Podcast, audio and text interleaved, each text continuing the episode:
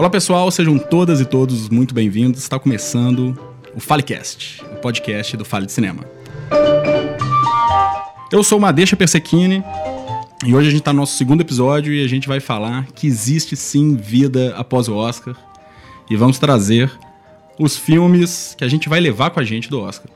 São filmes, não necessariamente os melhores do, entre os indicados, mas filmes que a gente gostaria de conversar sobre eles e filmes que a gente vai levar debaixo do braço com a gente que a gente gostou pra caramba. Chamando os integrantes para compor a mesa, e antes da gente fazer as indicações, eu queria que cada um falasse rapidamente o que, que achou de mais legal e o que achou de não tão legal, o que, que achou de chato nessa cerimônia que teve muita coisa. Né? Eu achei uma cerimônia legal pra caramba. Então eu queria que vocês falassem isso. Vai lá.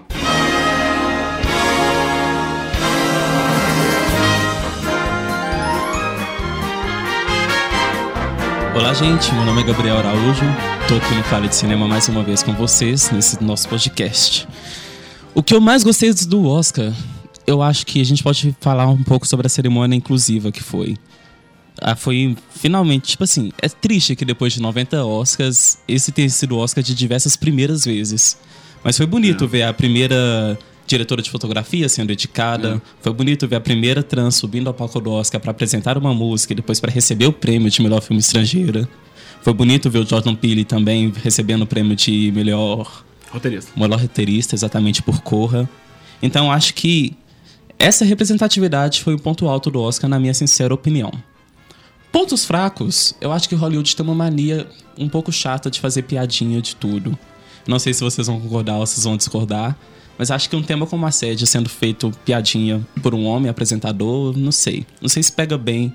Não sei se pega bem por lá, mas não pegou bem por aqui, na minha opinião. Fica, fica parecendo que tem que ter alguns pontos, assim, né? Que eles é... têm uma tabelinha e falam, agora eu tenho que fazer aquela piada, aquela piada. E são piadas totalmente demarcadas, sabe? Feitas só para levantar aquele risinho da plateia e depois ser esquecido. É. Não sei. Mas isso é uma coisa de todo Oscar, não é? Não vem de agora, entendeu? Então, aceitemos. Oi, gente. Meu nome é Joana Saá. É... Então, é... eu, o que eu mais gostei do Oscar foi a parte que eles, é, que os atores, né, foram pro cinema, porque eu achei isso incrível. É, é porque eu acho que essa, a distância da gente, nós que assistimos todos os filmes, a distância dessa cerimônia é muito grande, né? E eles foram até lá, fizeram aquela brincadeira então, acho que isso foi muito legal para nós telespectadores, que pelo menos aproximou um pouco mais. Ficou um, o Oscar parece que está mais humano, sabe? Mais palpável. Eu não sei, eu acho que esse foi a. Foi a Vocês acreditaram naquilo? Eu fiquei. Eu acho que sim. eu fiquei meio assim, sabe?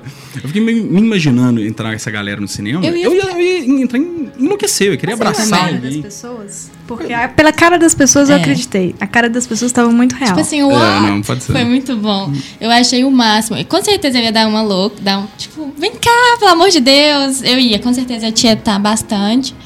Mas eu achei essa proximidade com a galera bem bacana. Foi assim, primeira vez, né, na vida que eles fizeram isso.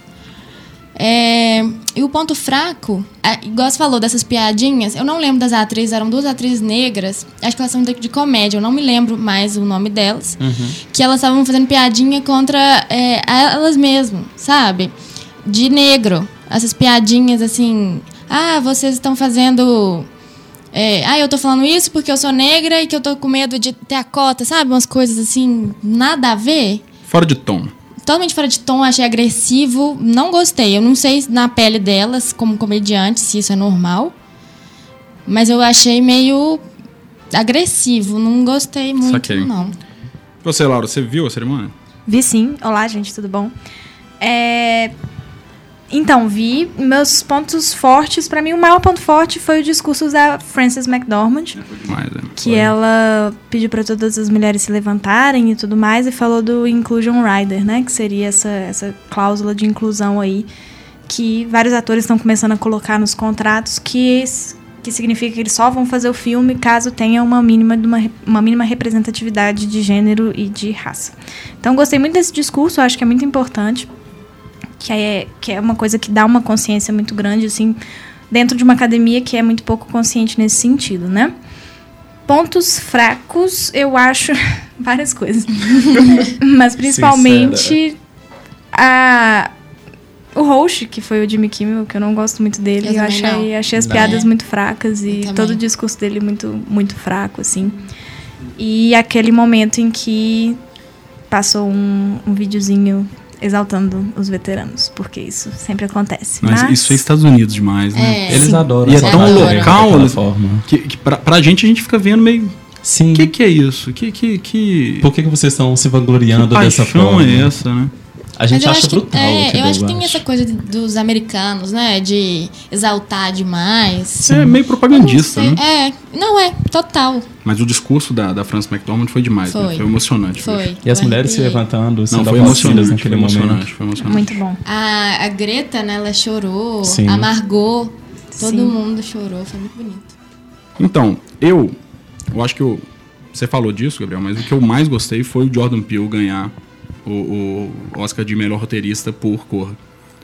Por dois motivos. Primeiro, pela questão da representatividade. Foi o primeiro uhum. roteirista negro a ganhar esse, esse a estatueta para roteiro, claro. Depois de 90 anos de Oscar. Pois é, em, em, apenas 90 anos. Em apenas. Só um pouquinho. E, e segundo, que meu, o, o, meu berço no cinema é filme de gênero, de terror. Eu vejo, eu gosto, eu consumo muito isso. E ver um filme da qualidade que foi Corra, é, pegar esse, esse, prêmio, eu achei demais, assim, eu gostei pra caramba. E o, o que eu achei de pior é um negócio complicado. Por quê? No último episódio, a gente falou de Ícaro. Uhum. E a gente não sabia que, que Ícaro tinha ganho. A gente fez antes da cerimônia. Ou seja, o, o, o Fale de Cinema mostrou aí sua influência, que eu tenho certeza que atingiu a academia. E, Com e os, certeza. E os votantes acabaram dando pro filme que passou batido. Por outro lado, ver, não ver, na verdade, a Agnes Varda subindo com quase 90 anos, primeira vez indicada, para ganhar um prêmio de um documentário que eu acho lindo, isso foi, foi, foi frustrante, triste. assim. Foi é, muito triste. Eu fiquei realmente, pô. Ah, ganhou Ícaro, yes, mas pô. então acho que foi, foi isso, assim, que eu não gostei.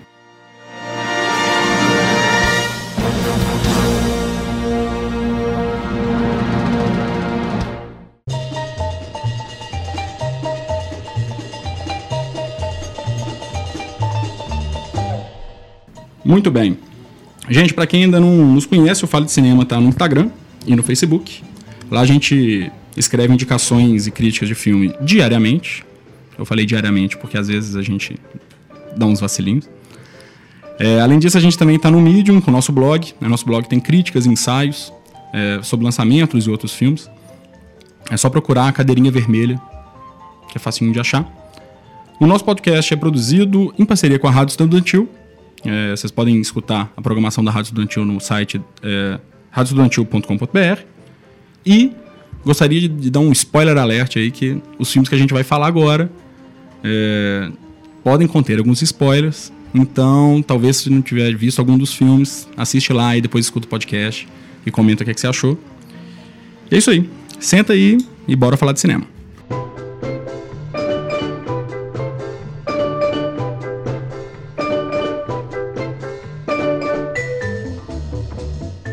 Pessoal, aproveitando que eu tô aqui de boca aberta, eu queria começar a indicar, tudo bem? Fica à vontade. Muito bem, o filme que eu vou levar desse Oscar é Eutônia.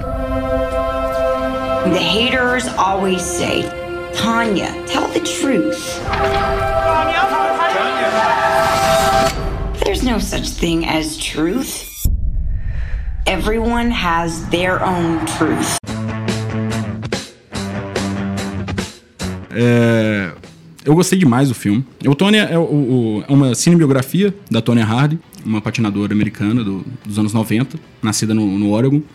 E aí o filme mostra desde a infância dela, o primeiro contato dela com a patinação, até o auge da carreira, que ela foi a primeira mulher americana a executar o triple axel, que é uma manobra dificílima, até o incidente, que isso é tratado no filme como um divisor de águas e foi, hum. querendo ou não, foi o, o fato, acho que infelizmente deixou ela mais é, em destaque, que foi ela uma acusação de uma agressão a uma parceira, uma outra competidora americana, que é a Nancy Kerrigan, que ela foi agredida por duas pessoas com uma barra de ferro no joelho. E ela e o marido, a Tônia Harding e o marido, foram acusados de serem os mandantes desse, desse crime. Mas por que, que eu gostei dessa cinebiografia? Justamente por ela ficar ali meio flutuando entre uma, uma biografia quase que documental uhum. e um filme ficcional. Essa. E, e sempre pro ficcional, puxando pro tom cômico, que eu, que eu achei muito bem colocado. Apesar dos temas tratados ali, pô, a gente fala de de uma infância repleta de abusos. É, é, o caso que ela foi é, acusada, mas tem um tom cômico, um viés cômico que eu acho muito bem encaixado. E eu gosto pra caramba, eu gostei muito disso. E no início do filme, das, nas primeiras sequências, depois ela já adulta, tem uma parte foi quando eu, assim, eu entrei nisso.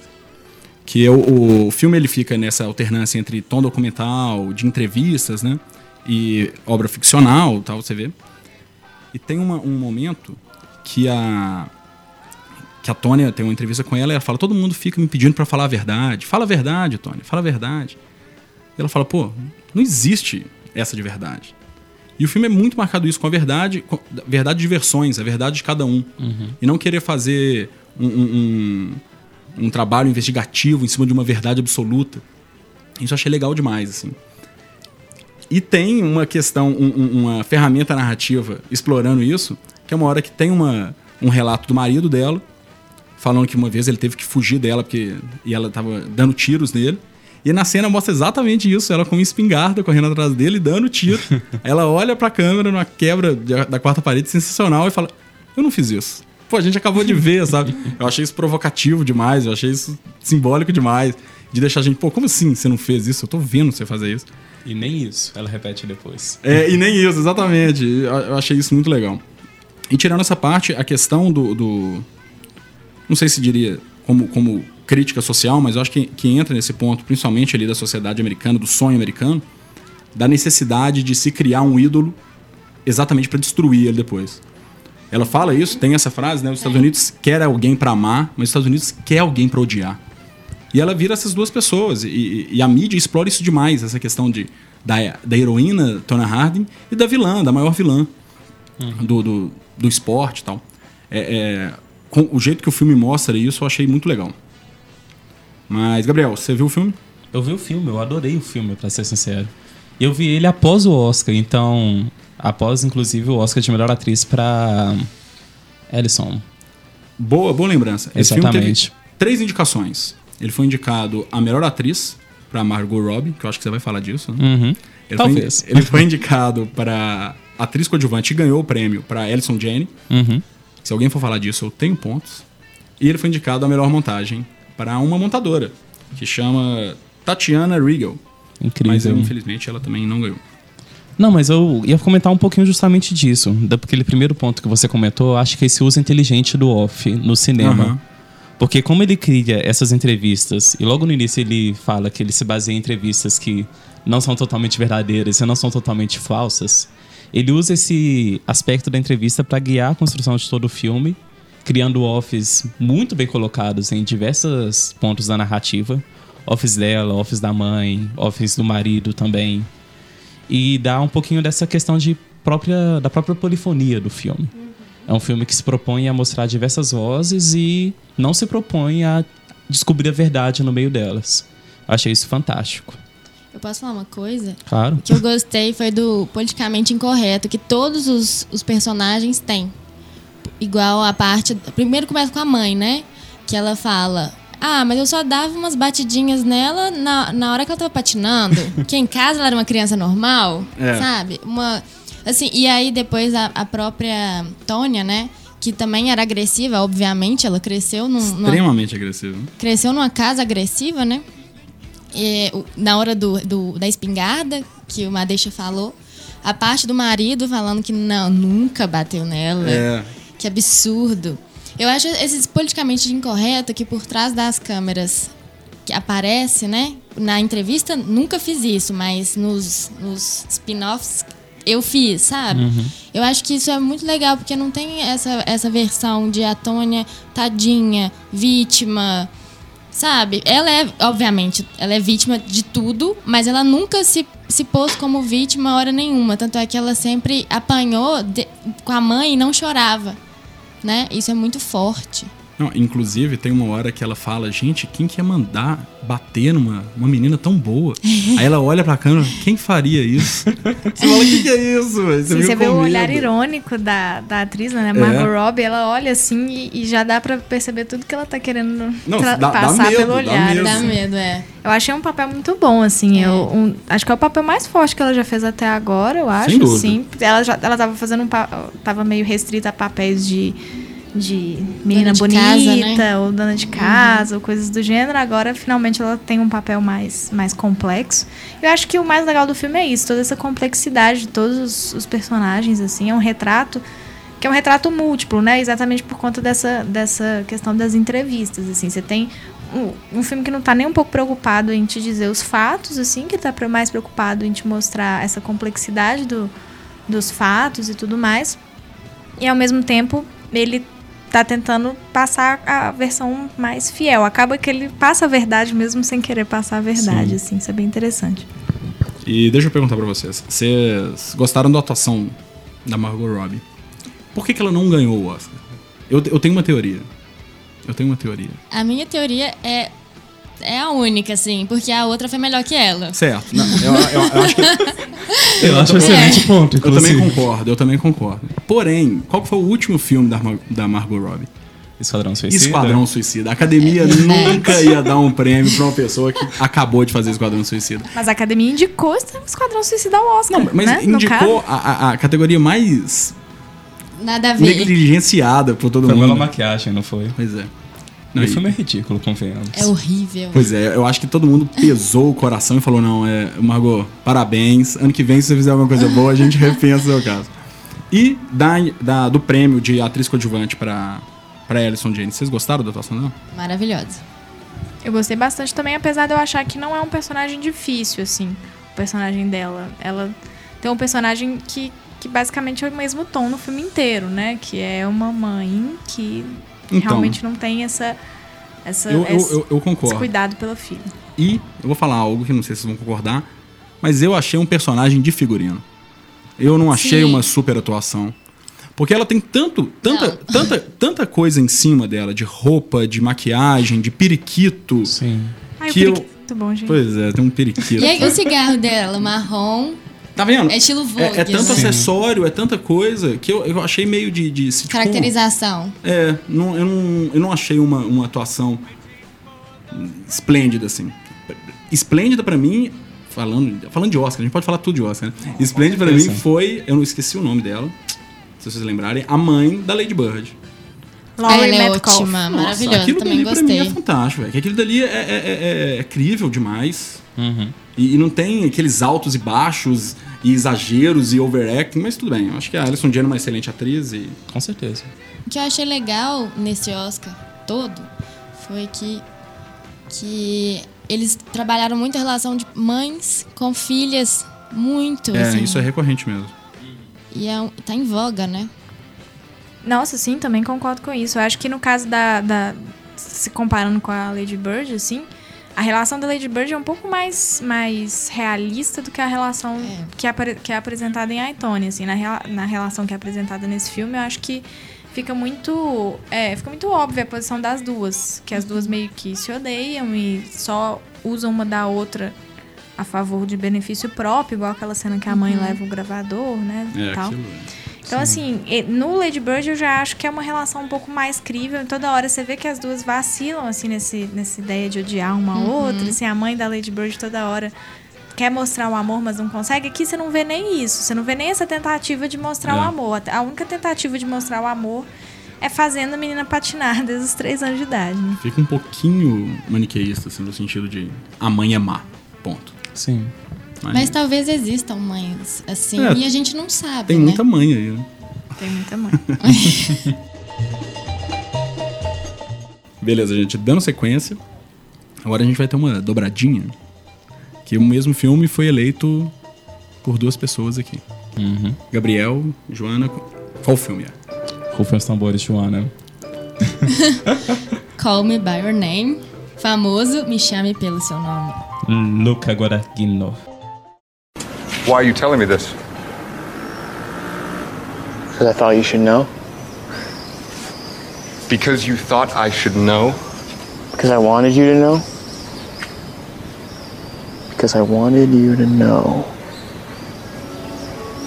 Because I wanted you to know.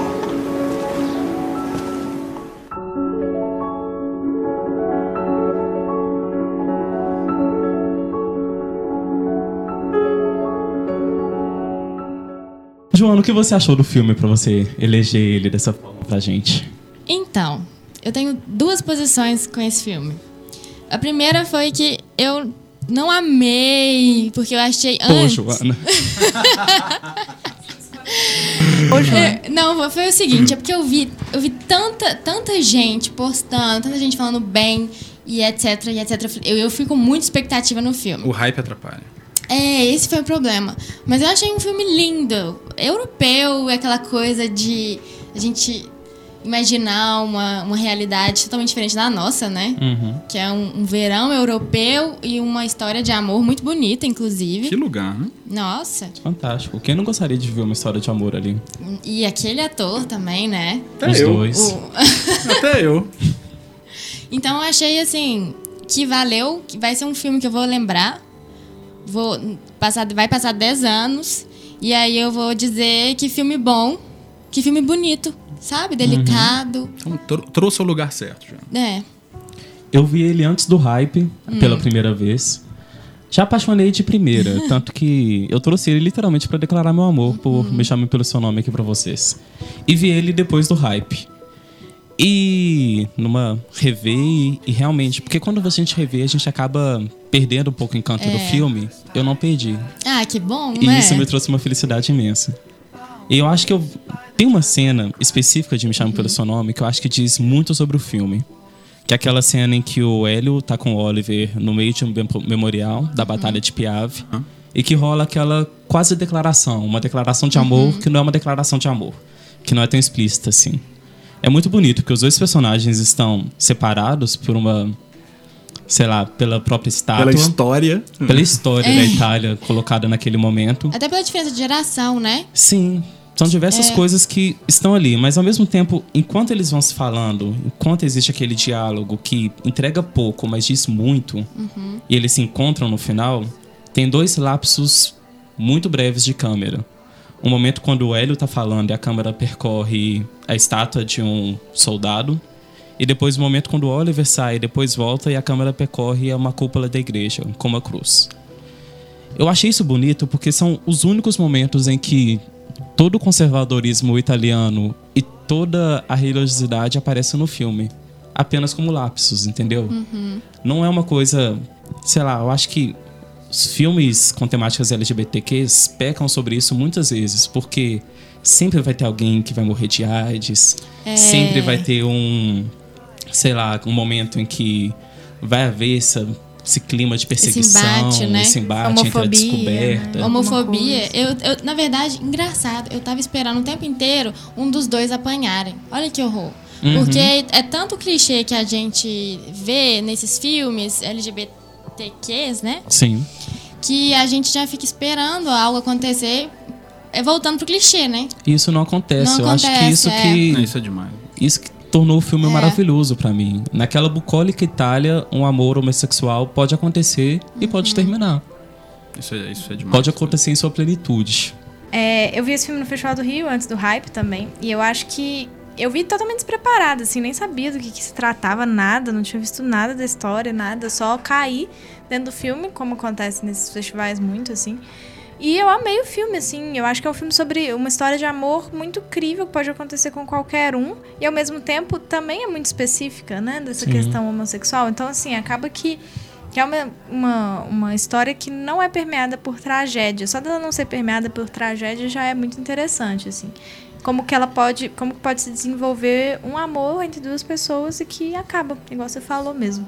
Eu gostei muito, comecei o filme um pouco achando que ia ser um, uma coisa muito elitizada e tudo mais, o que é, uhum. é, mas acaba que você consegue se identificar também de uma forma ou de outra. É, eu acho que é uma elitizada que não atrapalha. É, mas eu acho até interessante porque a gente, porque querendo ou não, o cinema é pra gente dar uma sair um pouco da nossa realidade, né?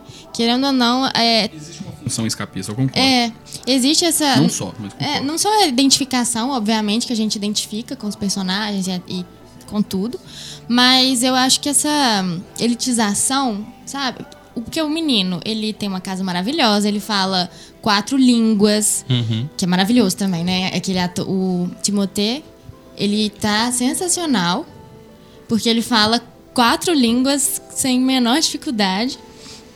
Com os pais. E O, o pai também é maravilhoso. Eu amei o personagem demais. do pai. Demais, aquele ator é. demais. a- Aquele ator devia ter sido indicado. Aliás, ele tá em três filmes que foram indicados a melhor filme. Três filmes. Ele tá em The Post, é, Me Chama Pelo Seu Nome E e, A Forma da e Água. A Forma da Água, isso mesmo. Sério? Aquele cara não, não, dá, não dá pra ter raiva dele. Ele tem um Não. olhar muito, Sim. muito doce, muito bondoso. Tem uma, uma, uma, uma aura ali que você fala, pô, que vontade de passar um Natal com esse cara. Ele é muito teatral, né? Esse, aquele ator, ele é muito teatral. Ele, tanto é que ele mexe tanto com as mãos, ele dá aqueles pulinhos maravilhosos indo É, pro almoço. sim. Eu achei isso muito leve, muito doce. Uhum. E foi o que eu achei do filme. É um filme que vai ficar no meu coração, porque eu, eu gostei de assistir. Foi uma coisa legal, sabe? De ter assistido. Ele toca. Ele Toca. toca, aquela trilha sonora. É. E é um filme cruel também, porque É. eu acho que nenhum momento a partida foi mencionada. Embora ela esteja sempre presente na relação entre o Ellie e o Oliver, a partida vai ser mencionada logo após a primeira trança deles. Aí você fica assim, Verdade. meu Deus, Oliver vai Verdade. embora, ele vai ficar sozinho. E a- aquele, naquele momento que você percebe a completude desse amor, entendeu? Que você fica assim, gente, uma coisa tão simples, mas que tocou profundamente. Ah, ele fica completamente desamparado. Isolado, E eu né? fico junto com ele. É. Não, e foi engraçado que eu comentei em casa. Eu tava assistindo em casa, porque eu já tinha. Não consegui assistir no cinema, Certo. infelizmente. Mas aí eu tava assistindo e a cara de tristeza, desolação do, do Hélio, chorando e vendo o, o, o fogo, né, arder. Eu falei, gente, tô desolada. Aí minha madrinha até comentou. Tem outros homens por aí. Não tem ninguém Fica, como Oliver. fica assim, não. Tem outros homens. Eu falei, não é a mesma coisa. A dor do Hélio, eu tô sentindo a dor dele. Nossa, a escolha de prolongar aquela cena até o final dos Ai, créditos. foi nossa, Foi o melhor que final aquilo. que Foi o menor- ter foi. sido. Vocês repararam no mosquito? Eu reparei. Ai, que mosquito. O mosquito no inverno, gente, não existe Tem um mosquito isso. nessa, nessa hora. Na verdade, tem vários mosquitos nesse filme. Eu Eu, eu reparei. fiquei até pensando se tinha uma função narrativa a questão do mosquito. Mas eu acho que não, acho que tinha muito Eu mosquito acho que ali. tinha mosquito na. Mas, porque ninguém tira o mosquito. Então ele, ele faz parte da coisa ali. Só que na, na- compõe tão bem. Sim. Esse mosquito deve ter sido muito bem pago. Porque compõe muito bem. Aque- Aquele incômodo e, e aquela dor contida, que ele não, não grita de. Não, não chora de gritar. Eu queria chorar de gritar, bater na Sim. parede, fazer birra. Não. Tem um mosquito. Ele, ele fica apertadinho ali. Não, é demais. É demais. Eu reparei. E eu fiquei pensando, juro por Deus, eu fiquei pensando que por que, que tem um mosquito no verão, no No inverno, inverno. Eu fiquei pensando nesse mosquito também. europeu? Eu fiquei pensando. Gente, deixa o mosquito. Acontece. Mas eu acho que a gente também não pode passar esse filme sem comentar o diálogo do pai com o Ai, naquele cena que coisa final. linda. É. Então, só, só vou chegar a ele. É, completando o que vocês disseram, quando eu comecei a ver o filme, minha primeira impressão foi, pô, vai ser mais um filme de descoberta. Legal, mas isso eu já vi no cinema várias vezes. E a surpresa de não ser o foco do filme ser a descoberta, a questão do filme usar a, a homossexualidade dos, dos personagens ali, não como um token, a função narrativa não é ele simplesmente ele ser gay. É uma história e ele é gay. E os personagens são gays. Isso já aí já me, me trouxe pro terreno ali que eu fiquei maravilhoso, maravilhado. E o filme achei muito bonito, a questão de, de- da leveza que os assuntos são tratados, mas sem tirar a carga sentimental nos diálogos, nos toques, nos olhares tal. Eu tava gostando, tava apaixonado. E teve o diálogo final do pai com, com o filho. É, então, eu, eu sou pai, Madeixa, meu nome é Madeixa, eu tenho um filho de dois anos. Eu tenho um filho de dois anos chama Dom. E ser pai, e o Dom não foi planejado, o Dom pingou. E desde então, minha vida é da raça para ser pai. Tento ser pai o máximo que eu consigo. E essa questão, além do, do que é dito, tem uma questão dele falar, dele aco- aconselhar o filho, mas não como, como professor, não como superior, mas colocando lado a lado, de falar uma experiência, que isso, isso me, me Aí nessa hora eu chorei demais. Porque eu, eu, fiquei imaginando se eu daria conta de fazer isso com meu filho.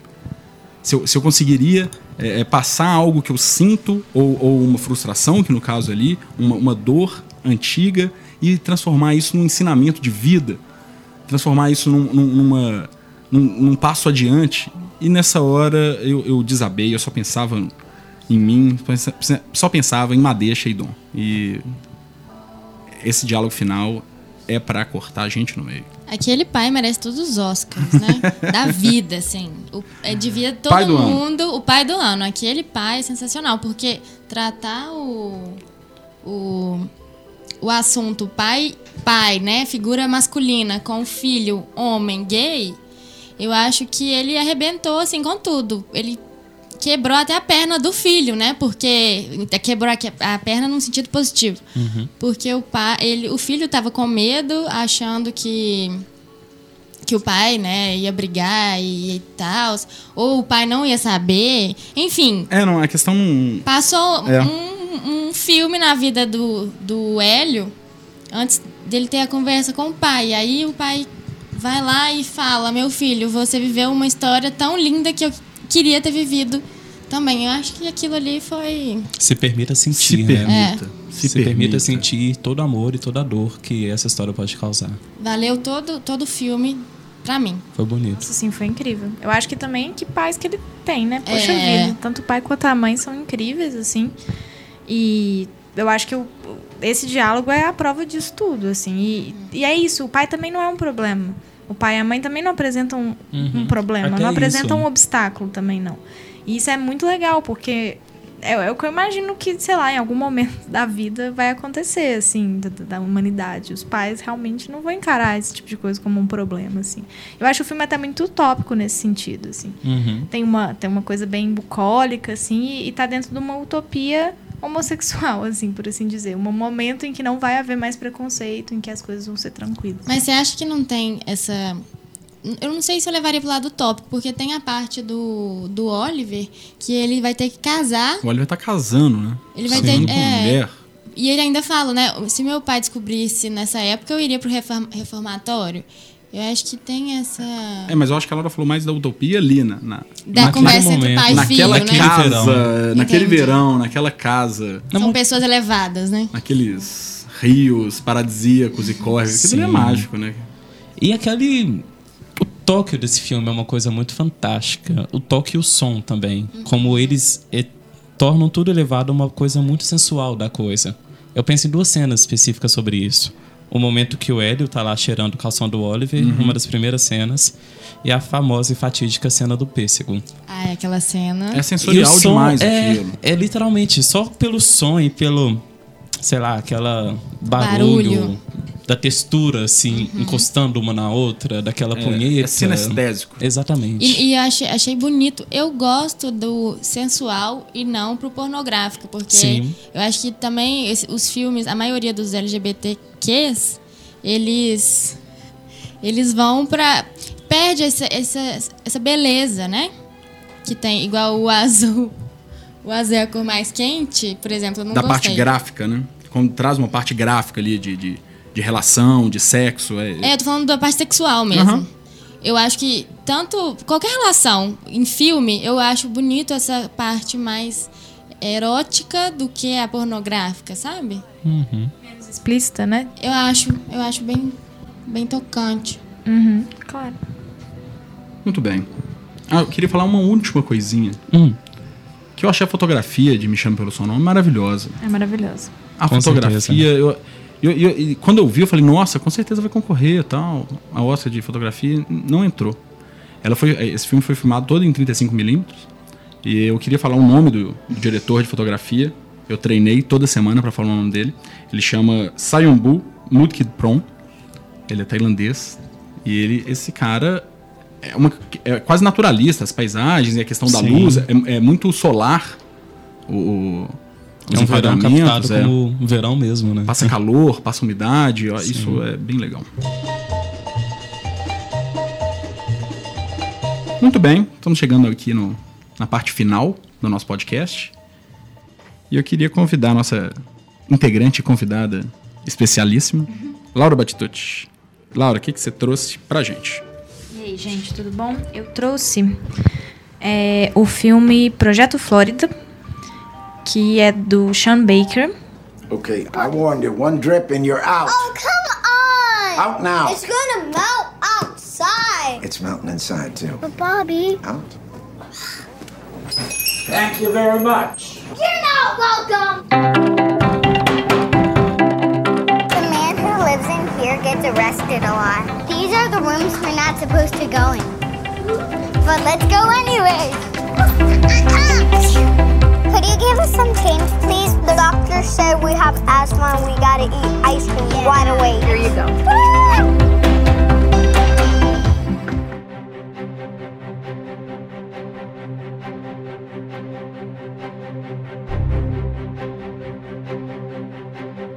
E esse filme é o segundo filme do Sean Baker. O primeiro filme ficou famoso por ser gravado completamente no celular, né, no iPhone, que é o Tangerine, de 2015. E esse novo filme do Sean Baker conta a história de uma criança e a sua mãe, que moram em um projeto, né, que é meio que um motel, um conjunto habitacional, uma mistura dos dois, que é na periferia de Orlando. E aí essas, essa mãe e essa filha não tem uma situação financeira muito boa, mas a filha passa seus dias se divertindo com seus amigos e observando essas aventuras aí dos, dos adultos ao redor dela. E aí, o que, que, você achou? Mas deixa. Pô, acho que podemos concordar que foi o maior esnobado desse Oscar, né? Com certeza. Com, certeza. com toda com certeza. certeza. Cara, eu, eu, eu amei esse filme. Eu amei esse filme. Que bom que você falou dele. Porque esse filme, para mim, foi um dos grandes, assim, entre os indicados. Entre os não indicados. que ele só pegou melhor ator, pô, o William Dafoe, né? Coadjuvante. Coadjuvante, melhor ator coadjuvante.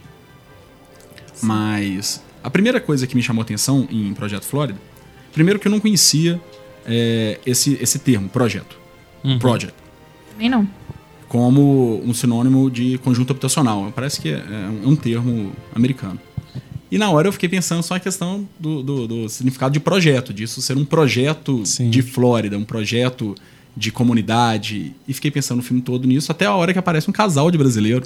Nossa, que momento. É. Os melhores turistas. Os melhores turistas. E eles falam, ele fala uma hora, eu tô num, tô num project. Aí eu falo, ah, isso que é o projeto. Mas, mas não deixa de fazer uma analogia muito completa de questão de, de, um, de ser um projeto uhum. e de um conjunto habitacional. Esse jogo de palavras do projeto Flórida e tal. Até porque ali, aquele, aquele projeto não chama Projeto Flórida, né? Ele chama Magic Castle. Sim. E fica. Tem uma na... ironia até nesse nome. É, não, é completo. Um filme extremamente ultra realista e tem esse contraste com o Magic Castle, que está a, a, quilômetros da Disney. Uma Disney que todo mundo sabe onde está, todo mundo sabe o que, que é, mas é completamente inacessível. O único momento que, que permeia a Disney, ela está tentando vender o par de ingressos que, ela, uhum. que ela roubou. Aquelas pulseiras, né? Aquelas pulseiras.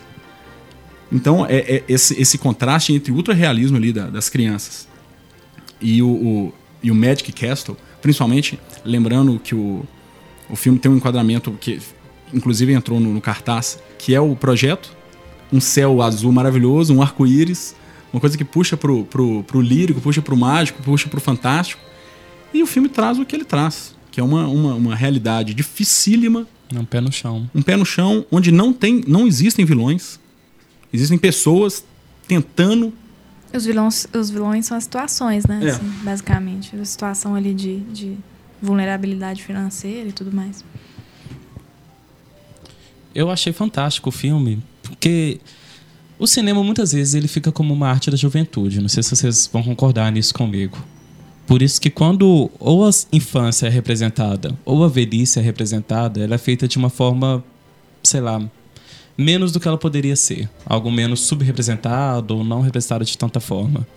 Mas aqui, principalmente falando das crianças do filme, das protagonistas, são crianças que gritam, que fazem bagunça, que são pestes insuportáveis e que estão ali vivenciando toda aquela situação meio que pelos olhos delas, sabe? Elas não têm noção do que está acontecendo ali. Ao mesmo tempo que elas têm noção do que está acontecendo ali, eu acho que é muito forte a relação que a filha tem com a mãe, por exemplo. Sim ela encara tudo aquilo como uma brincadeira. Eu acho que é bonito o filme permitir que essa infância exista ali. Não é só bonito, como é cruel. Acho que esse é o ponto do filme, inclusive, que o filme toca, porque é a partir dessa infância que a gente vai ver as contradições sociais daquele mundo. Sim, com certeza. Não deixa de existir criança porque existe pobreza ou é. qualquer uhum. coisa. Aliás, pelo contrário, né? Mas assim, nossa, para mim esse foi o melhor filme do Oscar, que foi definitivamente menosprezado mesmo. Mas eu gosto muito do ponto de vista que várias vezes aparece, ponto de vista das crianças mesmo, né? A câmera é baixa. Exatamente, isso é legal demais. A forma como o mundo é visto de maneira. Até o uso das, das lentes, né? Que ele usa mais parte. Na maior parte do filme, ele usa grande angular, né? uhum. né? Aquela lente que deixa tudo à mostra. E aquilo ali, combinado com a câmera baixa, fica aquela com aquela impressão de maravilhosidade, assim, das crianças vendo um mundo gigantesco ao redor delas, assim. E eu gosto muito desse, desse estilo de filme. Eu acho que é um filme, igual o Madeixa falou, muito ultra realista mesmo. É um filme que tenta deixar ao máximo as coisas acontecerem da maneira como elas são. Tanto é que Sean Baker gravou com o Magic Castle em funcionamento, né? Aquele hotel ali estava funcionando enquanto ele gravou. Isso, né? Não sabia. Exato. E aí, assim, isso é muito interessante, porque ele queria pegar também parte daquela dinâmica ali real e colocar no filme, né? Uhum. Então acho que o filme, igual o Aitonia, de alguma forma, meio que beira o documental um pouquinho. Sim. Por conta de, de mostrar essas coisas de uma forma bem nua e crua, assim. E os, os atores não são profissionais, né? Tirando o William Dafoe, que até foi indicado, todos os outros atores não tinham experiência. A, a menina, a Brooklyn Prince, tinha experiência só com comercial e tal. E a, a Bria Vinaite, que faz a mãe, ela foi achada no Instagram pelo Sean Baker. O Sean nossa. Baker estava no Instagram e falou: Nossa, olha essa mulher, ela ah. parece exatamente o personagem que eu preciso. E aí ele chamou ela e ela conta que ela basicamente atuou um pouco dela, assim, sabe? Essa, essa, toda essa, essa atitude dela de não estar tá nem aí para as coisas, de ser desbocada mesmo e tudo lá. Ela falou que ela trouxe da vida dela mesmo, apesar dela não passar por esse tipo de situação. Né? Então eu acho isso muito interessante, porque cria uma dinâmica muito, muito realista no filme mesmo. Tem cenas ali que são completamente improvisadas, aquela cena do William Dafoe espantando os flamingos, sei, que realmente sei. tinham flamingos ali. e aí ele saiu espantando e o Sean Baker filmou e deixou no filme. Né? Então eu acho isso muito interessante mesmo. Eu acho que a gente devia criar a hashtag Baker Minota, né? Baker Minota, por favor. Pô, mas por favor. quem sabe, hein? Eu não. Imagina Dom fazendo aquilo dali. Nossa senhora, eu ia morrer. Eu ia dar conta. um filme que já foi difícil de ser assistido. Seria é, mil é. vezes pior. Cara, que trampo de direção, né? Você pensar a quantidade de ator mirim que tem ali, deixar essa liberdade para eles criarem e, e, colocarem ali um pouco de cada um, questão de, de sotaque, questão de ritmo de fala tal. Isso deve ter sido um, um trabalho. A menina é incrível, a menina é incrível. É, não, é, é, é demais mesmo. E é um respeito com os atores também, né? De promover essa liberdade entre eles. Essa questão do filme de ter os. de mostrar ali a dureza da, das situações. Tem, teve uma hora que eu falei, putz, quanto mais personagem é apresentado, mais problema se tem. Fazendo uma relação de pessoa e problema. Uhum. Mas intercalado com isso, tem uns momentos de leveza. A, a, brinca, a brincadeira dos meninos cuspindo no carro, uhum. é, os meninos indo naquela, naquele outro projeto abandonado e, e correndo. As, o, o, jeito que o, que, o, que o Bob, é Bob, né? O William Dafoe, uhum. fica tentando cobrar o pessoal para pagar tal. Putz, e eu achei isso demais, achei isso demais. Não, e o, o personagem do Bob é muito interessante, porque ele. Você pare, parece que ele vai ser meio que o antagonista da coisa toda, mas no final das contas, não. Assim, ele é só mais um cara que tá ali tentando gerir é. tudo aquilo. Aquela cena, por exemplo, que ele espanta aquele pedófilo que aparece lá uhum. e tudo uhum. mais. Assim, aquilo é. Ele tem amor por aquelas crianças. Ele gosta muito daquelas pessoas, todas, só que ele tem. Ele tem que cobrar, não tem nem como, né? E aí cria-se essa situação que, que o, o problema não está nas pessoas, né? O problema não está dentro de, de conflitos assim, ah, uma pessoa é má e vai tentar. Não, é sempre um problema que surge da situação ali, tá? Tá tudo muito errado e as pessoas tentam viver dentro daquela situação, né? Engraçado que tá tudo muito errado do lado da Disney. O, o, mundo dos sonhos, do American Dream. Alguma coisa acontece no mundo da Disney. Eu que não assisti o filme, mas eu vou assistir ainda, eu acho, eu acho assim incrível. Como que pode a nós de fora acha que igual pro povo também achar que tem tem favela no Rio, né? Os americanos acharem que tem favela no Rio. Acho pra gente é, é ter um curtiço lá no, é. na Disney, né? Na Flórida, em Orlando. Eu acho que isso é meio né, fora da nossa realidade, entre aspas. Muito bem, gente. Não. Não. Muito bem, não. Não mesmo? Como não? Não, porque a gente precisa falar do final. Desculpa, Joana, eu vou Tá, te spoiler o Não, filme. pode, pode Mas falar. é porque. O que, que é aquele final, gente? Incrível. Ele volta a gravar com o iPhone, né? Porque no filme ele não grava com o iPhone, mas Ah, a cena final sim, ele aham. gravou com o iPhone, até porque ele não teve a autorização oficial pra entrar no parque da Disney e gravar. Né? E aí ele entra e grava a Mooney correndo ali com a amiguinha dela. E essa é a cena final em direção ao castelo da Disney. Que, que momento foi esse, Ah, né? Cara, é de, é de arrepiar aqui, ó. É. Ele poderia ter terminado o filme de diversas outras maneiras. E eu acho que puxar pro sonho, puxar pra esse momento onírico da coisa, foi a pior maneira que ele fez de conseguir desabar com a gente. Porque seria uma coisa inalcançável, que se torna alcançável por conta da película fílmica, mas que por conta daquela realidade, sabe, nunca seria possível. E ele deixa isso bem claro. É. Não, isso é incrível, o final ali, e aquele momento meio catártico, assim, que, você, que ela finalmente chega num momento que é, é, é sonho, né? Não pode dizer que aquilo é realidade, porque ela não conseguiu correr até chegar ali. Então, assim, você vê aquele momento e você fala, nossa, nossa, ela não vai nunca ser capaz de, de, atingir isso, mas ao mesmo tempo o filme tá deixando que isso aconteça, como você falou. Uhum. Suspiro do Madeira. Muito bem, gente. Acho que a gente encerrou, mas como esse Oscar, pra mim, teve filme bom pra caramba, fazer rapidamente aqui, bate-bola. Menções honrosas. Gabriel. Viva, a vida é uma festa. Mas eu prefiro chamar ele de Coco. Acho que É, essa tradução Coco ficou ridícula. bem, né? É um filme incrível, gente. O modo como a cultura mex- mexicana tá colocada ali naquela tela, sei lá, visualmente, figurinos. Figurinos não, né? A gente não pode falar em figurino. Ah, mas pode, né? É. E ao mesmo tempo, a família, sabe? Essa própria relação familiar entre a música e a. A memória, essa recordação, o Recorda-me também, Uhum. canta a música ganhadora do Oscar, É. felizmente, traz isso de uma forma muito bonita e que, sei lá, encanta crianças, encanta adultos, encanta todo mundo que pode Eu querer achei, assistir. eu achei demais. Laura.